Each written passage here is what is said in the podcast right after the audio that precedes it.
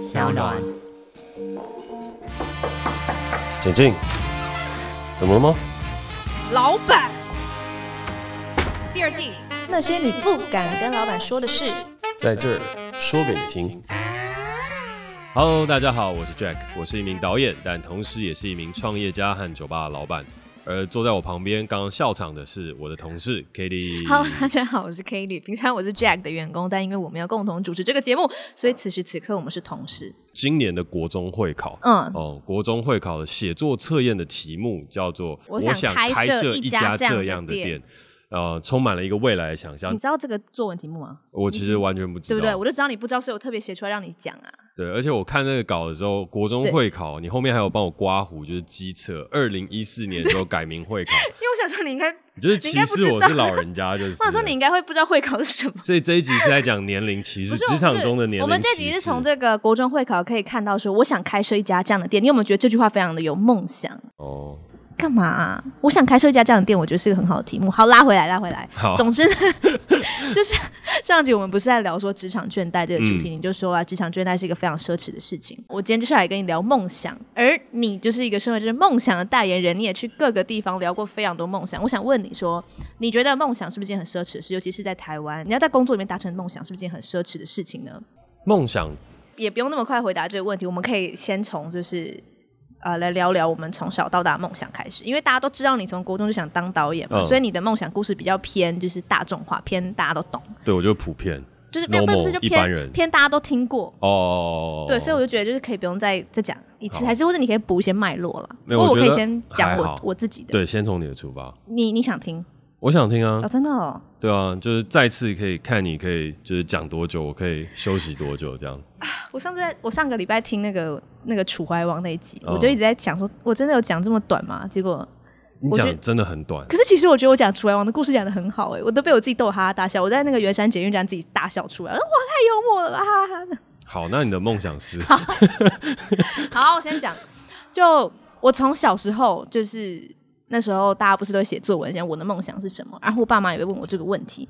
然后因为梦想这个词，小时候我在学这个字的时候，因为它就是梦开头，它梦当字首，嗯、我就觉得梦跟现实就是它就是一个不同的东西。嗯、就是梦就是会醒，所以我一直觉得说梦想是如果没有现实介入的话，你最想做什么事情？所以小时候我们写作文都会写的是很高大上的那种梦想。就我发现我们班没有任何一个人会写那种，我的梦想就是呃有自己的家庭，养一只狗。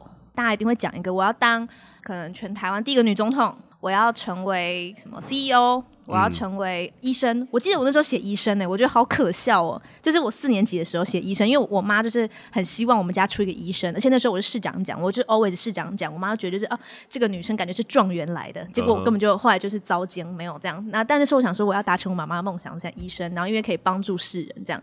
但我大概在呃小学的时候就有开启了一个我非常喜欢唱歌的这件事情，因为我爸很喜欢唱歌，我就发现我非常喜欢唱歌，然后那时候我就临摹杨丞琳唱歌，发现自己唱歌很好听。哎、欸，现场 solo 一段哦。暧昧让人受尽委屈，找不到相爱的证据。何时该前进？何时该放弃？现在放弃。好，让我们欢迎今年度华语乐坛瞩目女星高可欣 Kitty。谢谢谢谢谢谢。让，我们带来下一首《与爱》。我我先把这个故事讲完。好。好然后呢，我中国中的时候我就看了《超级偶像》，我跟我爸一起看第一届、第二届。那是你国中哦？非常小的时候看，然后我就发现哇，世界上会唱歌的真是不止我一个哎，就是人外有人，天外有天。我就发现我自己唱歌非常的普通，因为我小时候我每天洗澡都洗一个小时，就是一直在唱歌，对着镜子唱歌。因为我就一直觉得我自己自带明星气场，我就觉得我是明日之星，我真的不知道为什么，我就觉得我有一个明星气场，觉得自己不是特别漂亮，但就是一个明星气场。哦。然后就一直想说，我以后一定要就是去选秀。后来我真的看了选秀节目，发现那好像不是属于我的地方，我就从此之后觉得，好吧，我还是可以继续唱歌，不过好像它不是一个很适合我的路。再加上那时候我国中之年升学学校，就开始觉得说，哎，梦想这个东西好像是你到一个年纪之后，你就要把它抛掉，因为你有你的本分，然后这个本分通常跟梦想这东西是没有挂钩的。可以说放弃吗？就是把它转成当兴趣经营。然后我也发现说，我因为我现在二十三岁，我发现身边可能曾经有真的想做什么事的人，他们到最后都没有去做那些事，不过他们都变相的变成用兴趣在经营。他们可能就呃每天每个礼拜都会画画，然后一直都很喜欢画画，越画越好，但从来没有把这件事情变成一个真正的工作，嗯、就是继续走向这样的路。然后我也是走向这样子的路。然后我长大之后就觉得“梦想”这个词变得有一点，我甚至不会去想这个字了，因为这个词跟我的生命中就已经没有关系了。我就觉得说。好像不是很需要梦想这个东西在我生命里，我也可以好好过我的人生。我就上大学，然后我就把我自己的生命过好，然后把我自己该做的事情做好，然后好像也不是很需要爱情，呃，不是讲出梦想的滋润，梦想的滋润，不然你把自己的潜意识说出来。我觉得我们可以继续往下聊。所以你最近在爱情上面有受到什么创伤吗？待会聊哦，待会聊，思待会聊。对，然后我就觉得好像不是需要什么梦想滋润。然后呢，我就听到一首歌，我要分享一个非常没有跟人家分享过的东西。嗯、呃，他在我什么时候二十岁的时候听到这首歌，又重新的让我认识“梦想”这个字。哪一首？这首歌叫做《摇滚歌手》，是一个叫屁雅的歌手，他叫吴贝雅，然后他是交大学界。我觉得他比较像独立歌手。其实我有听过。哦，你知道？你知道他？嗯。他的摇滚歌手，是因为他自己本来想要成为一个摇滚歌手，嗯、不过他最后 turn out 是变成一个比较是小清新的歌手，所以这首歌《摇滚歌手》是在讲他曾经想成为的一个人，但到最后没有成为。他第一句歌词就是“我没有电吉他，也不太会喝酒”。我没有沧桑过往，也不曾流浪过。就是他头两句就说出了他没有办法成为摇滚歌手，跟他没有办法达成梦想的一个他天生的限制。这样，嗯、但第三句他就唱说：“呃，我并不出色在茫茫人海中，但我想成为摇滚歌手。”他就讲他一直想成为摇滚歌手。中间他就讲了很多他的朋友变成上班族啊，变成工程师，然后每一个人都各自走上各自的路，但都没有一个人完成自己的梦想。嗯，然后我原本以为这首歌是一个非常悲伤的歌，结果。他在最后一段，就整首歌的最最最后一段，他就唱说：“我唱着抒情歌也有一点快乐，因为他最后变成就是比较民谣的歌手嘛。”他说：“我唱着抒情歌也有一点快乐，也曾失去全部，也曾因祸得福。”然后最后一句，最后一句他说：“呃，生命来到尽头，也许你会忘记那些拥有，但你会记得你想成为摇滚歌手。”然后他后面就开始一直 repeat 的唱摇滚歌手这个词，然后我就整个感动到喷泪，因为我是听现场的，oh. 然后我就真的觉得就是天哪，我终于懂，就是那种梦想的感觉，是你到最后你什么都不会记得，你就是你很爱你常讲的、啊、什么生不带来死不带走，就是你会你有讲过类似这种话吧？就是有点老人家的那种对，对那种对生不带来死不带走，然后我就觉得说唱歌这件事对我来说，我一我原本一直觉得是兴趣，可是它就是一个我在任何时刻。Anytime, anywhere，我知道它可以让我快乐。嗯，可能我曾经希望我可以有一个好，可能有一段关系，但是这关系只要离开了，我可能就不快乐。或是可能我我想到我可以做到一个工作，然后我很喜欢，可是如果这工作因为一些关系我没办法做，那我会不快乐。可是唱歌就是一个只要我一个人在，我只要还有一个嘴巴，我还有一个喉咙，我还能唱，我就会快乐。然后我觉得这就是梦想它，它为什么要一直在你的体内发酵？就是你有一天就会知道你。你人生中很多事情，你可以，你其实可以都可以不要，但就是那么一个东西，就是让你快乐。我就发现，对，唱歌这个东西，它不是只是兴趣而已，它就一直在我心里面。然后我只是有点因为一些你知道世俗的可能课业啊，或是一些呃别人跟我说的世俗耽误了，可能吧，就是或是一些 教条，我就觉得说那就当兴趣吧，好像也没有什么事哎、欸，这样。哎、欸，这一段收个尾，你还是稍微小唱一下。既然你这么喜欢这首歌，好，哦、我真的要唱哦，唱啊！好尴尬。好，我没有电吉他，也不太会喝酒，我没有沧桑过往，也不曾流浪过，我并不出色在这茫茫人海中。但我想成为摇滚歌手，酷，很感动。这首歌真的很感人，我觉得大家真的要去听。有用心在唱啊！你刚刚也是有有投入。我觉得有这首歌已经改变我很多，就是对于梦想这件事情。所以你现在准备要出道了吗？偏没有，偏没有。刚刚只是想分享，就是我自己对梦想的看法。但其实大部分的状况来说，嗯、就是很多人都是。像我刚刚一开始说的，梦想跟现实好像就是必须你知道岔开了两条路。很多人没有办法有一个好的环境，就是让他去追梦，嗯、所以他必须为了生存，然后放弃很多事情。呃，我那时候在讨论这 rundown 有跟明真讨论，有些人就是没有梦想，嗯、然后我就觉得说你，我不知道你对于没有梦想的人是怎么想，但我会觉得说，有些没有梦想的人，可能是因为他们的生活压着他们喘不过气来，或他们生活有更迫切的事情要面对，导致他们没有办法去想他们的梦想。嗯，所以不管是哪一个结果，有梦想没有办法实现，或是本来就没梦没有梦想的人，我觉得都是因为大环境的关系压着他们，然后就只能在生存。嗯，对，所以我才问你说，你不觉得梦想奢侈吗？就算刚刚听完你的分享，我还是坚持我的论调。嗯，哦，毕竟刚刚有人用的是所谓的生命灵数算了一下我的一个 人格哦，我是一个二号人，你是个二号人，生命当中充满了很多的一，所以我就是很自我的一个人。对，对，所以我听完了之后，我还是继续坚持自我。我觉得梦想并不是一件奢侈的事情，但我觉得他从两个命题当中来讨论，嗯、就是我觉得有第一件事情是你刚刚一直在聊到的事情，就是梦想它到底是什么？嗯、我们可以先把它聊清楚了之后，我们再来讨论有梦想没梦想和怎么追梦。嗯，因为梦想这个事情是我自己也曾经呃花了很多的时间在理解它到底是什么，因为梦想还有另外一个呃跟它同义词叫理想。就梦想与理想，oh, 那梦想理想究竟差别在哪呢？那我之前曾经也有想过的事情是，梦想可能就像你说的一样，它毕竟以梦为开头嘛，嗯、所以它可能跟现实当中比较不切实际一些。对，而是我梦境当中所想要去做到，我 dream for it，梦寐以求想达到的事情，但是它可能并不这么样的现实。对。然后理想的话，它就更贴近于现实一些，而是我满怀了抱负，然后我生活当中有一定的目标，我的理想要成为一个什么样类型的人，做到什么样的事情。我那时候就有在想，梦想跟理想它应该是不一样的。追求的东西，我追求的会是理想，然后我的生活当中有一个梦想，去做成某一件的事情或状态。曾经有一段时间，我会跟大家分享是说，我的梦想是当导演。那我理想的时候，我的理想是一个生活的状态，嗯，就是我的生活状态其实是到了五六十岁之后，啊、呃，我可以在山上有一栋房子，嗯。我在山上钓鱼，就是也不用一个多大的湖泊、多大的房子，没有，就是一个轻松状态的感觉。然后在那样的状态当中，有三五好友不时会带酒来拜访我，就是聊聊天、喝喝茶。你要一个人住？就是如果那时候有家庭，那当然是一件很好的事情。但是我还是会比较 prefer，如果在那个状态下，哦，假使有老婆的话，那就跟老婆住，小孩就离我远一点。哈，就是还是要有一些自己生活的空间。所以你的小孩在都市里？我觉得他们自己应该去打拼了。就是在我一个理想的生活状态，所以这个理想状态应该是你已经可能过半百了。对，年过半百之后，然后我也拍了一些不错的片子，所以还是三不五时会有人拿剧本给我啊，呃，聊聊哦，接下来要做些什么样的事情啊，然后今年要不要拍片啊，然后大概维持着两年拍一部片子的节奏。我发现了，就是你你已经拍了几部片子，然后要有人要上山，然后拿着剧本，然后请您下山来拍片的那种状态，对不对？也就邀请你出山，也没有，就是一个诸葛亮的概念，这样也没有那么肤浅。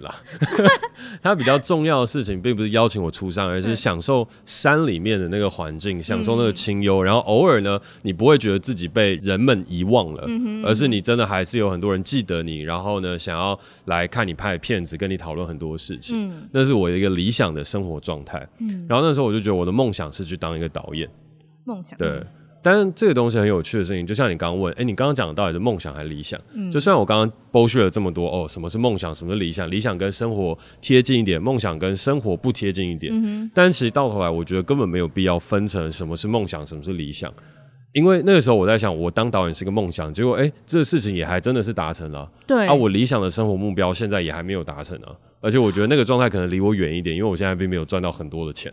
就我完成了我当导演的梦，但是离我是要在山上买一栋房子，我觉得还是有一小段距离。嗯，可是这个东西，呃，我觉得比较有趣的事情是，我现在觉得不需要去区分梦想和理想，不需要去区分你现实当中到底能不能够做到的事情。嗯哼。真正不能做到的东西，譬如说我真的梦中想过哦，我想要去登陆月球，我想要去到火星，嗯、就是有一些是你知道现实当中绝对不可能完成的。然后呢，有一些心理当中想要去满足的事情，那那些东西就是所谓的你幻想。但梦想和理想就不用区分了。你真的东西，那个就是你梦想啊！你想要做的事情，那你就花很多很多的时间跟心力，或是想尽办法去做到，它不会不可能。嗯、所以就像呃，大家在聊，可能我的梦想想要当总统，我的梦想想要当歌手，我的梦想想要当导演，这些听起来很浪漫，甚至很难达到的事情，其实不会、欸。其实是你真的认真去做，努力去做，你会越靠越近。它不是是说我有一天就说哦，我已经达到了，我完成了，而是它是一种生活的态度吧。嗯、就有梦想，我觉得是一种生活的态度。所以你觉得无关他需不需要面对生存这件事。我觉得无关。你觉得完全无关哦？嗯，原因的状态是生存，它当然会压迫我们很多的事情，但是我觉得梦想它跟精神层面有比较大的关系。就像、嗯、我忘记国中还是高中，大家都会去读鲁迅嘛，《阿 Q 正传》。嗯，然后《阿 Q 正传》里面就有在讲到一个阿 Q 精神，那其实就是一种精神胜利法。我举例来讲，我今天被别人赏了一巴掌，然后我就说，嗯，我开心给你赏了一巴掌。今天不是你要，欸、今天不是你要赏我一巴掌就可以，而是我开心的，自己给自己台阶下。也不算哦，它是一种真的发自内心的精神胜利，它跟我的生存环境无关，而是我自己觉得我赢了，我就是赢的。嗯，哦，好，那这个有点抽象，我们把它拉回来，为什么会说梦想是一种生活态度呢？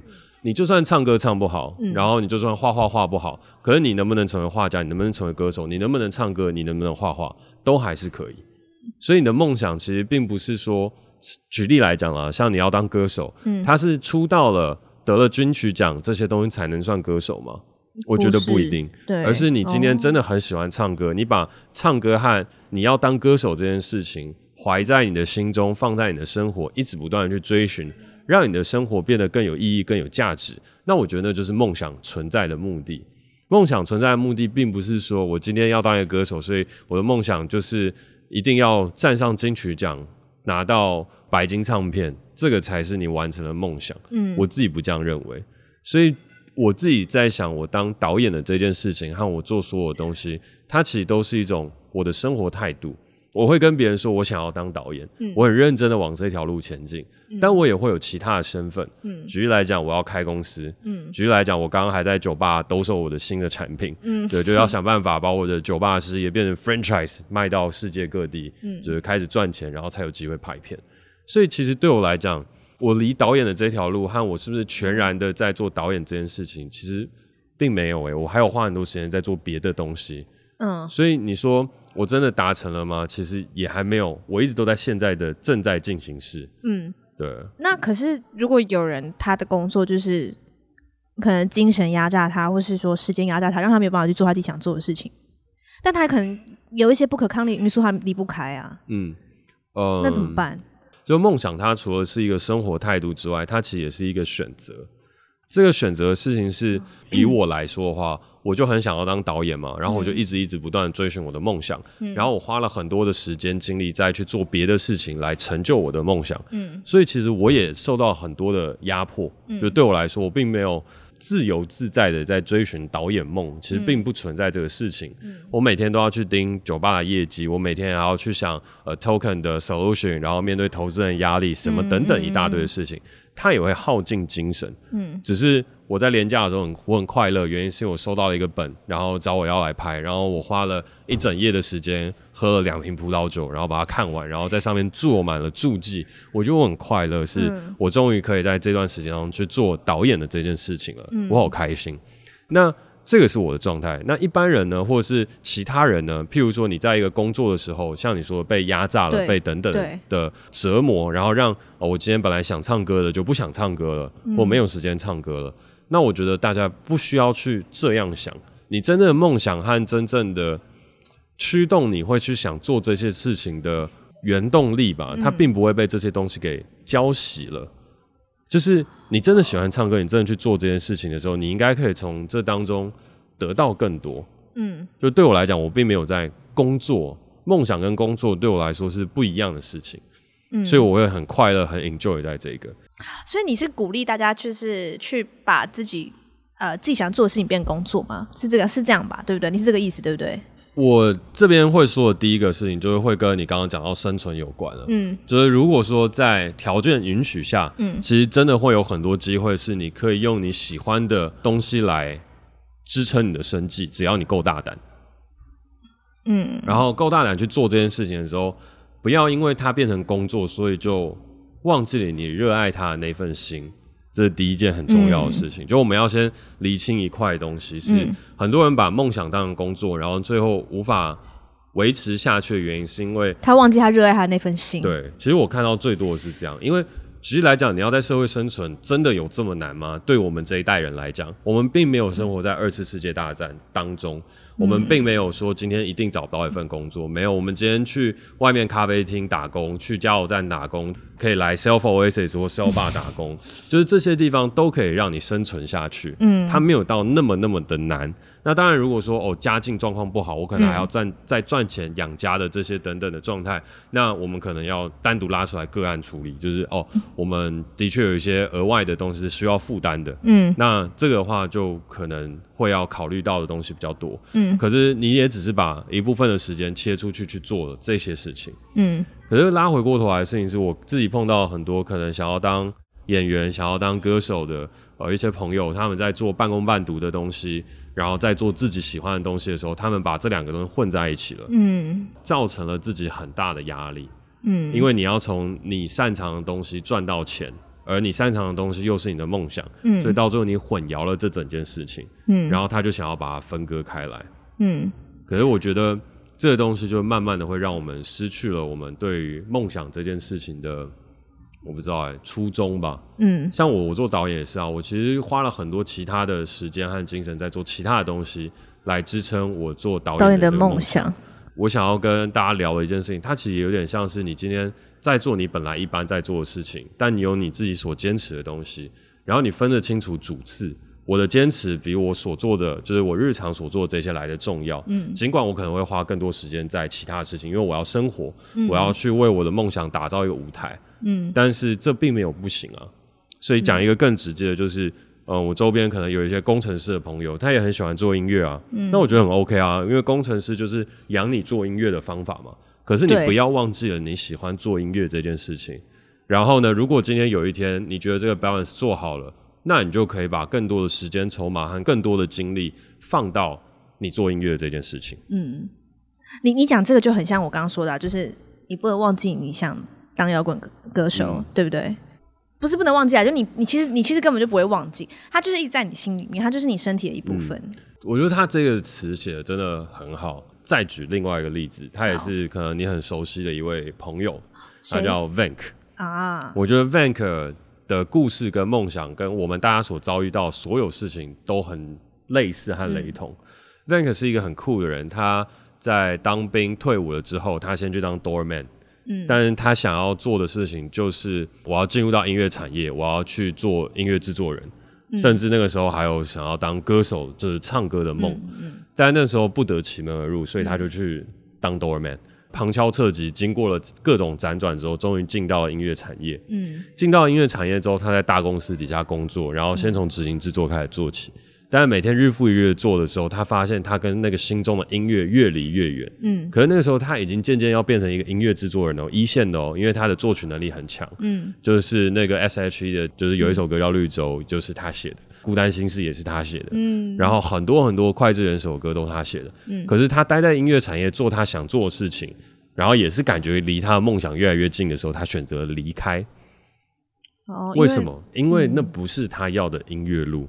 他不是要在那边当一个 worker，他要当一个音乐家，他要当一个制作人，他要保有他创作的空间。嗯，然后他选择离开，离开了之后回到新竹去当老师，然后去当美术老师，因为他也很喜欢画画，所以他选择回去当了老师之后，他同时也还在继续写歌。嗯，然后在这段期间当中，他就写出了一首又一首更脍炙人口的歌曲，《寂寞寂寞就好》，渺小。嗯就是这些歌，也就是在这些时间当中去写。哦，所以那时候他离开的时候，他才写的。哦。也不算离开，他只是离开了这个生活圈，可是他持续在写歌，哦，他持续还是跟公司保持合作。可是我们就会想啊，如果你的梦想是当音乐制作人，那为什么你要选择当老师呢？可是对他来讲，这没有什么不对啊。我选择当老师是因为我要追求我心中的音乐，我心中的音乐可能不在音乐产业啊，嗯，它可能不是我现在要的样子。所以我就说，梦想是一种生活态度。嗯，然后那时候我们碰到的时候，我们一起想说，我们要去把这个创作的自由再拉回来。嗯，他就写出了写手的第一首歌，叫《自由歌》。嗯，然后《自由歌》里面所讲的东西，就跟你刚刚所想的是一模一样的。我有一把吉他，我有一副破嗓，那为什么我就不能够自由的唱着歌呢？这是他写的这一首歌，然后也是写手的专辑里面的第一首歌。然后后来呢，就开始去做 Mr. Bartender 这整块的东西，嗯、然后到最后完成了他的专辑。像现在他跟你在一起合作，一起在去做很多很多不一样的事情。嗯、我觉得他代表就是一种梦想的态度。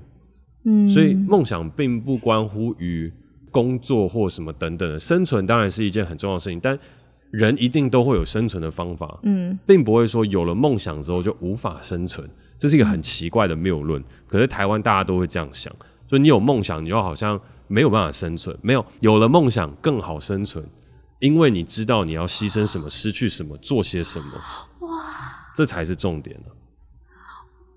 哇，你怎么了？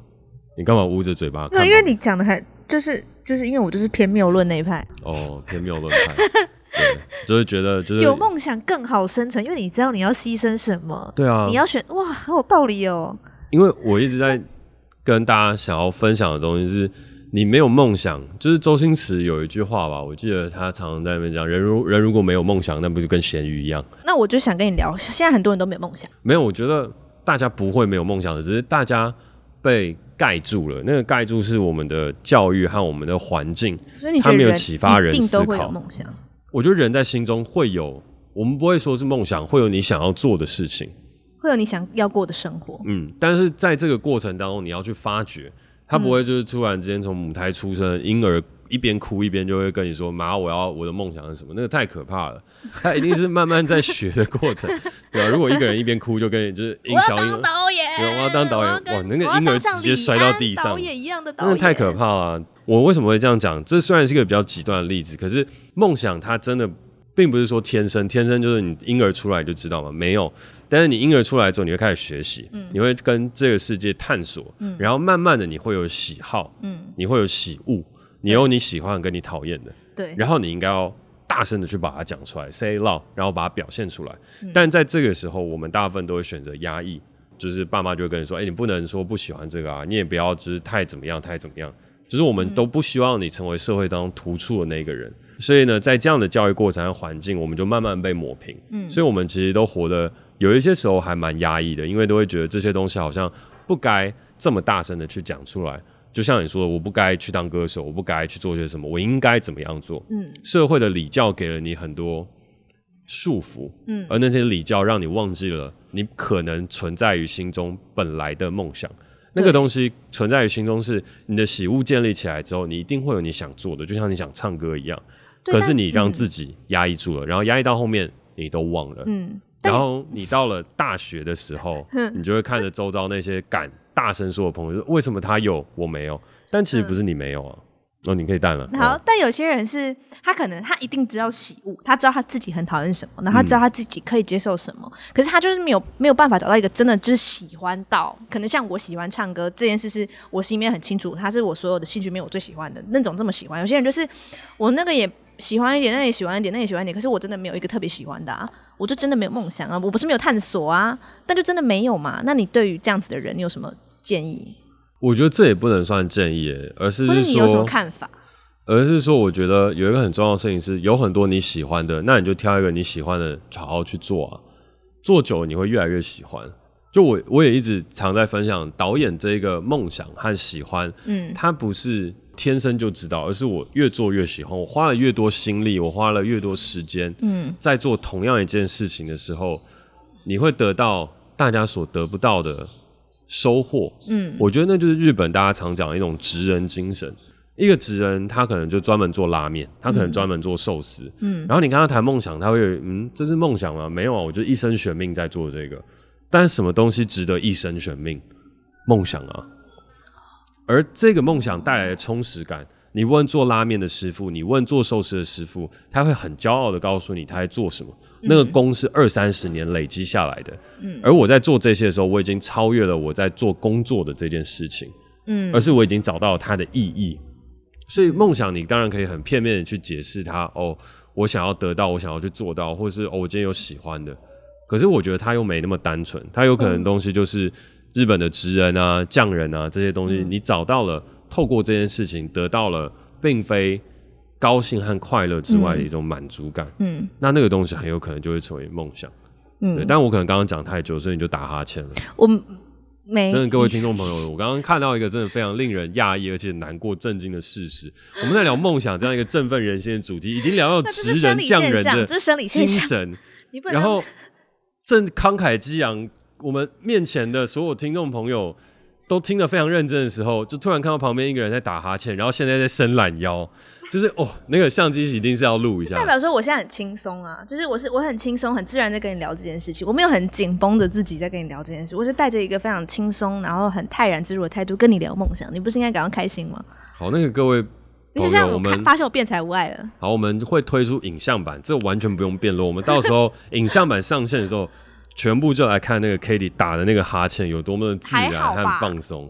哦，我是不会觉得我这样紧绷着、紧绷着自己，然后跟你很正经的做聊梦想。梦想是一个态度，梦想是个态度。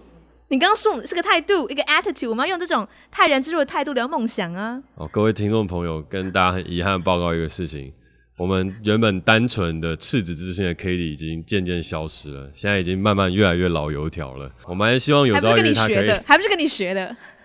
哎，做老板好难哦。好，我们可以再回来聊一下 正规的梦想。好啦。所以喜欢就去做是一个 advice，对不对？它是一个建议，嗯、但是我觉得最最最最好的建议是你真的要多花一点时间认识自己。就是当你没有发现自己可能没有梦想或真的没有想做的事情的时候，不一定是要急切的去做某一些事情，嗯、而是你真的要花时间问自己，你到底喜欢什么，不喜欢什么。嗯，我们下一集就要来聊认识自己。哦，真的吗？嗯，所以我们现在直接进到下一段。先不用，我只是想跟你预告一下哦，因为我猜你没有看 rundown。我有啊。哦，真的？对啊，下一集还有来宾哎。对啊，下一集有来宾啊。真的，我都已经准备好要睡觉了。就是，哎，这个态度学你的啊。我等一下，我们哎，我们真的是教学相长哎。对啊，对啊，我等一下，我们互相学习。我等一下，下一集的神秘嘉宾来的时候，我就一边打哈欠一边录，然后我看他的反应会是什么。他觉得就是录录音就是要轻松。我觉得不会。他也会说：“Jack，你怎么了？这不是我认识的你耶。你以前工作都是很认真的。你有时候要学着像我一样放松啊。”好，我们这个话题已经聊够久，我们还是要拉回来。有一个很重要的事情是，梦想跟自我探索它是息息相关的。如果你没有找到梦想的话，你应该花多一点时间去做自我的探索。拿一张纸、一支笔，去把这张纸一分为二，写下你喜欢跟你不喜欢的。然后从这一张表当中慢慢填满了之后，你再跟别人去讲话、再去聊的时候，多说一些你喜欢的事情。这世界并没有禁止你去做和说这些，嗯。可是我觉得现在大家都不敢去表达，所以就慢慢的来让你都只会去发一些哦，可能自己觉得别人会喜欢按赞数比较多的自拍照啊、嗯、食物的照片啊什么等等，那些对于自我探索和梦想没有太大的价值。我觉得举一个很真实的例子，和我觉得。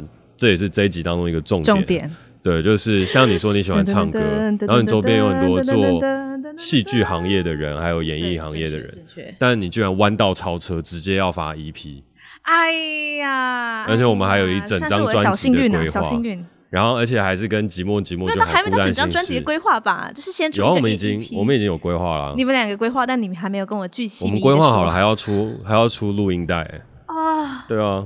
现在我们都不流行出 CD，也不流行发单曲，我，啊、我，们就是要做录音带，限量发行一千张。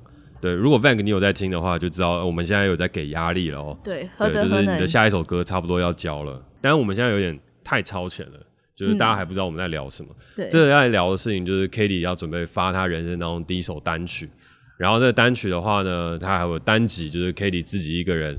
就是跟大家分享更多的事情。就如果不想听到我声音的，就可以去听另外一集。对，会在这集之后播出来。嗯，出一个特别篇，迷你迷你集这样。哦，迷你集。对对对。但是在回过头来，就是为什么会做这件事情呢？我觉得就是 k a t i e 有记得他喜欢唱歌的这件事情，然后在那时候我们就说公司要定 OKR，就是目标和关键成果。嗯。那我希望他能够去做出更多他喜欢的事情，来让。更多人认识到我们的公司和他本身，因为他做的事情很多就是要跟外界沟通的。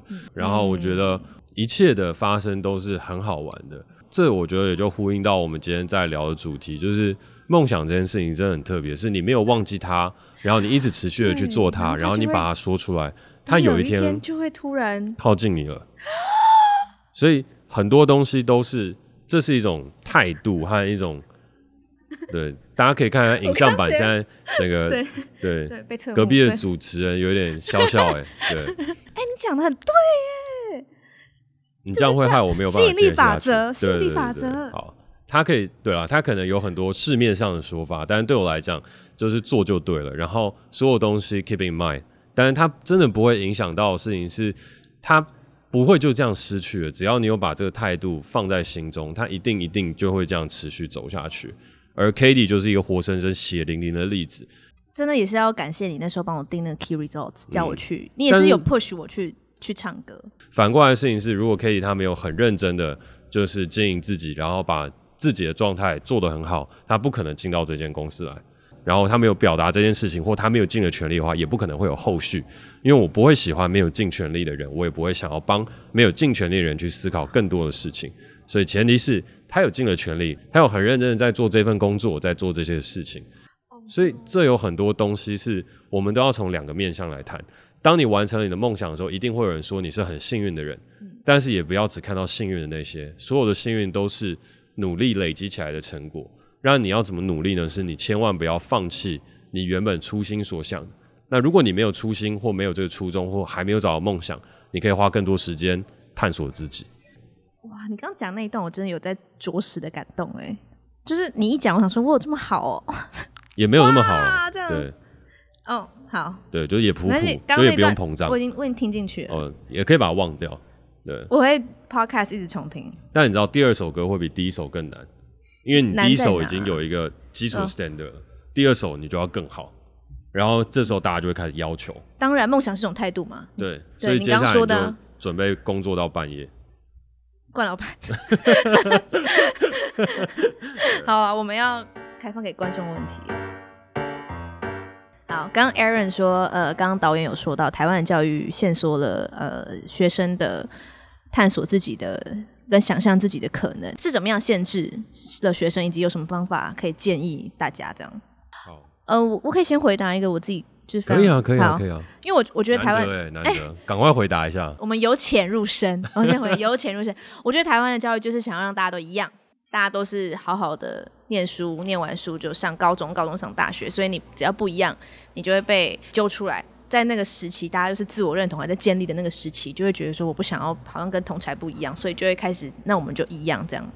然后我觉得台湾教育都全部都是选择题，哎、欸，你知道吗？在瑞典还是北欧某个国家，他们是没有选择题的，他们所有的考卷跟题目全部都是。填空题，因为他们觉得世界上世界上没有标准答案，所以他们有硬选择题。可是台湾就是选择题，当然我觉得很多国家都是。可是我觉得选择题就是一个很多事就是只有一个答案这样，然后我们就会有点固定这个思维，觉得好像一定要怎么样才能怎么样。嗯，我提这两个，我自己觉得台湾教育限缩想象的一个其中两点。好，我们感谢有逻辑的 Candy。为我们做了这个分享，由浅入深，就是教育其实是一个陷阱。对我来讲，他这句话蛮熟悉的，因为那是《Miss 八三》第一季第二集的主题。嗯、那我一直会觉得，台湾教育之所以会有一种让我感觉像是陷阱的原因，其实跟 Kitty 刚刚聊的有很大雷同的那个感受。嗯、所以感受的部分我们就先摆一边。那我们聊的是根本的问题。我觉得根本问题是来自于我们。整个中华文化的儒家的礼教思想，嗯、就是在这一块的时候，我们非常讲究的事情是教化，嗯、然后我们要放很多礼俗在自己的身上。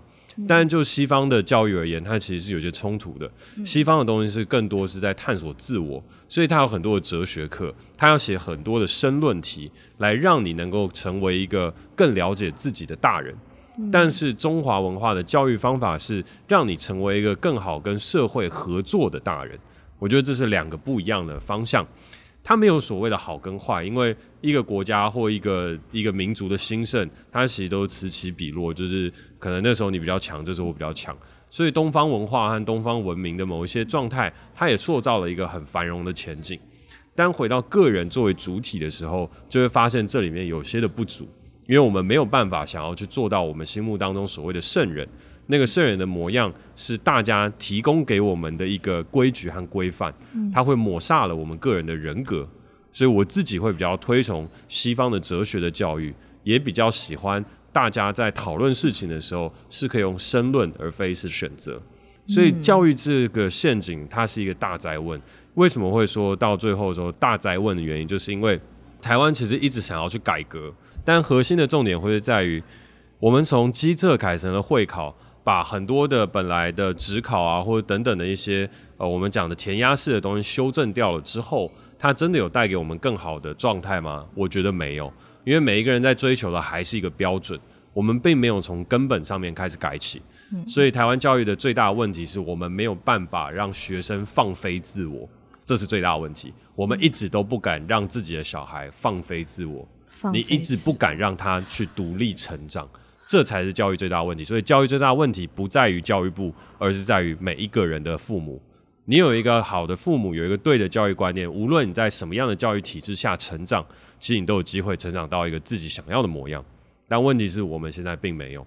大部分时候，无论你今天是填鸭式的教育、放飞式的教育，你的父母和你自己没有准备好要放飞自我和独立自我、追寻梦想，是很难能够让这一切事情发生。所以也是回答到最后一个问题，就是那在这样的情况下，我们该怎么办？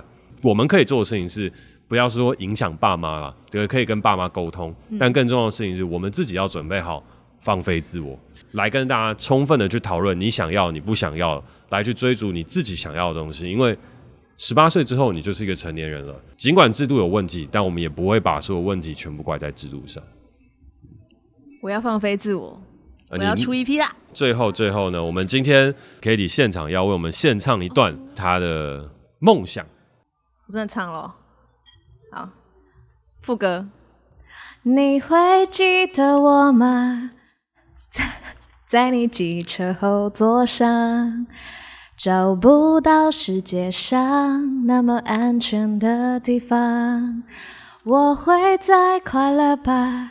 就像之前一样，日子会在滚烫，和灵魂能安放。哦，我降很多 key 哦，刚刚发现。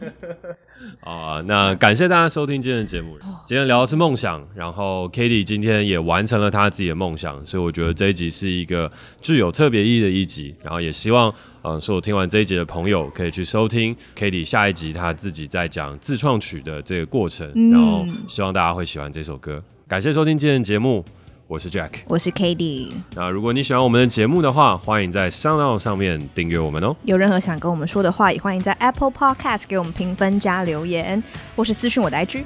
OK，嗯，那我们就下次见，拜拜。